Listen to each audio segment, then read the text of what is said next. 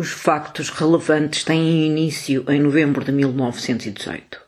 Era uma vez uma senhora muito rica que fugiu de casa, trocando um marido, escritor e poeta, por um amante. Tinha 48 anos, pertencia à melhor sociedade portuguesa.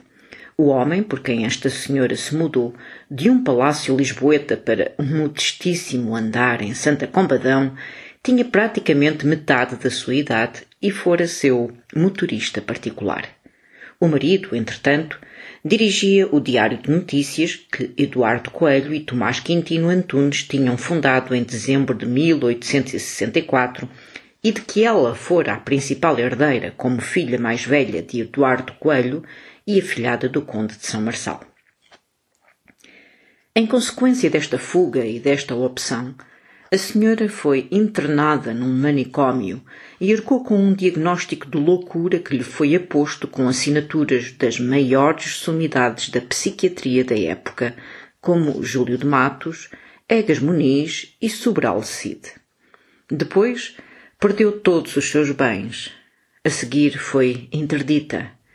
E por causa disto começou a escrever e conseguiu publicar razão suficiente para que o marido lhe tivesse respondido na mesma moeda. Estes relatos acabaram expostos nas primeiras páginas dos jornais mais importantes da época e suscitaram ecos estrondosos. Escritas literalmente em praça pública e para o grande público, as histórias de Maria Adelaide, Alfredo da Cunha e, consequentemente, a de Manuel Claro antecipam em muitas décadas o exercício consentido e alimentado da exposição mediática que a partir do final do século XX virá a ser moeda corrente. Situemo-nos. Produzidas numa altura em que a rádio dá os primeiros passos e a televisão não passa de sonho de visionários, antecipando o despudor do tabloide e a inconstância da revista do coração, leia-se sem nenhum destes ampliadores poderosíssimos, estas narrativas são outros tantos contributos para um enfoque particular sobre a condição da mulher em Portugal no primeiro quartel do século XX.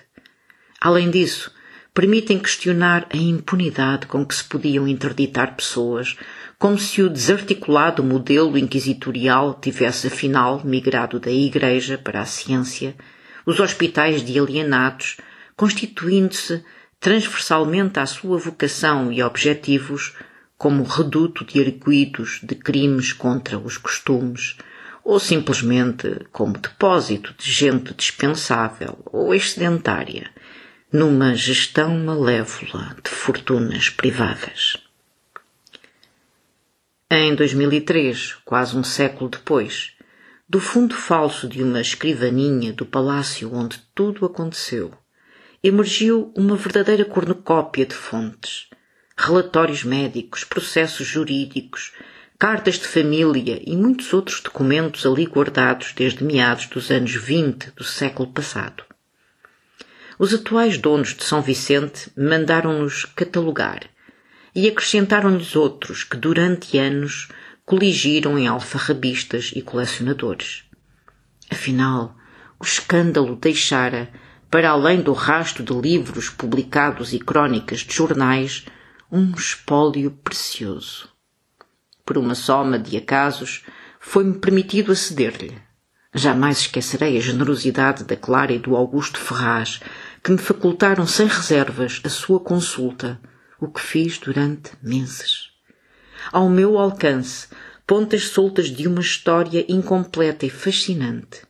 Um puzzle a muitas vozes, a história de Maria Adelaide continuava viva, suscitando perplexidades e um interesse que não esmorecia. Até porque, e a partir do momento em que se soube que eu estava a escrever a história da Senhora de São Vicente, fui contactada por pessoas que se encontravam em condições de responder a algumas questões que permaneciam sem resposta. Que desfecho conheceu este drama?